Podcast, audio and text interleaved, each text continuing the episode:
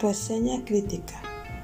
La reseña crítica, en definitiva, es aquella narración breve que incluye una opinión sobre un determinado evento o hecho.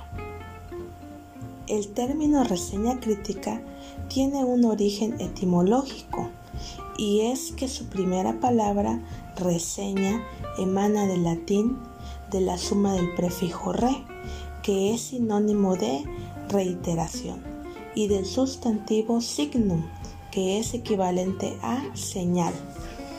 Se trata de un tipo de nota que forma parte del género periodístico y que busca informar. Esta valoración debe tener una argumentación que sostenga por qué el autor emite un juicio positivo o negativo. Lo habitual es que la reseña crítica se realice sobre una obra de reciente estreno o lanzamiento. De este modo, la gente puede acceder a datos que hasta entonces desconocía e interiorizarse sobre la opinión del crítico para decidir si vale la pena o no ver una película, leer un libro, etc.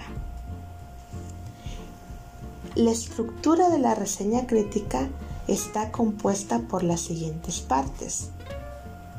Título, presentación, resumen, comentario crítico y conclusiones.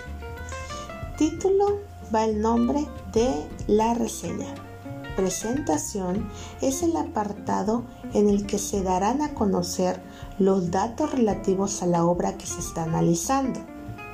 Resumen, en esta parte quien realiza la reseña se encarga de determinar los elementos fundamentales sobre los que se sustenta la mencionada obra, fundamentalmente a nivel de contenidos y de presentación de los mismos. Comentario crítico. En este caso, el autor de la reseña procede a establecer la opinión que tiene acerca del trabajo analizado, qué es lo que le ha gustado, qué es lo que no le parece, y aportar, por supuesto, es más importante que cada una de sus ideas estén perfectamente argumentadas para que así tenga sentido y credibilidad. Por último, conclusiones.